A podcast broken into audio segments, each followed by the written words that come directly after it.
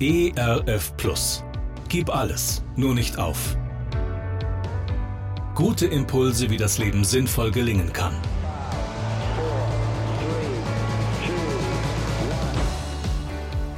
Hallo und herzlich willkommen zu Gib alles, nur nicht auf. Mein Name ist Andy Weiß und ich sammle Gedanken, Geschichten und Interviews, die ich gerne mit Ihnen teilen will. Schön, dass Sie da sind. Ich liebe es zu arbeiten.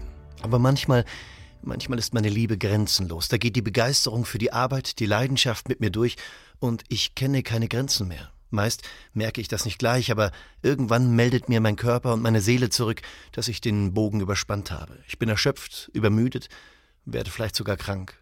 Ich brauche immer wieder Pausen, Auszeiten vom Alltag, Zeit, um die Seele einmal baumeln zu lassen, nicht umsonst gibt es die Sonntagsruhe, sechs Tage arbeiten und dann einen Tag Pause. Gleich in der Schöpfungsgeschichte der Bibel wird es beschrieben. Auch Gott ruhte am siebten Tag von seiner Arbeit. In einer immer schneller werdenden Welt ist es klug, sich feste Zeiten der Ruhe einzuplanen. Es gibt eine alte Legende von einem Fischer. Er wohnte in einem kleinen Dorf und fuhr wie viele andere, die dort lebten, täglich aufs Meer. Zwischen ihm und den anderen Fischen des Ortes gab es einen Wettstreit, wer in einer Woche den größten Fang macht. Unbedingt wollte er natürlich der Beste sein. Voller Tatendrang fuhr der Fischer hinaus aufs Meer und brachte am Abend fünf Dutzend große Fische an Land. Die anderen staunten.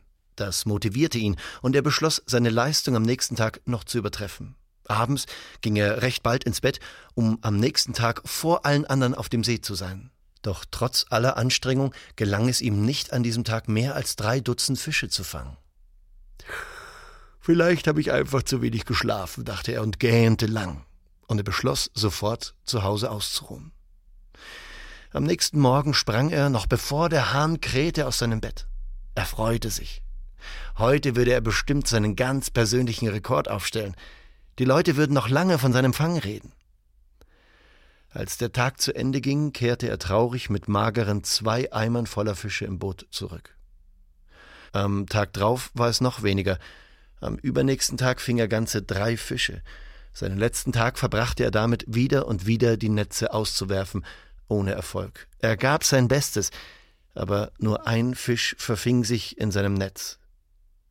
Beschämt erzählte er es den anderen.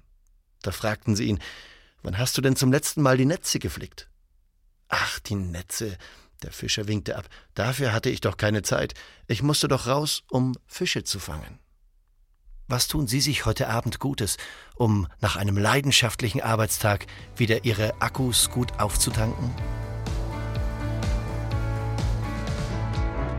Gerne unterstütze ich Sie auch persönlich, diese Gedanken direkt in Ihrem Alltag umzusetzen. Mehr Infos zu meiner Musik und meinem Beratungsangebot finden Sie unter andi-weiß.de.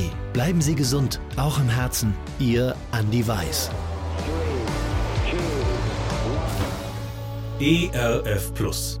Gutes im Radio.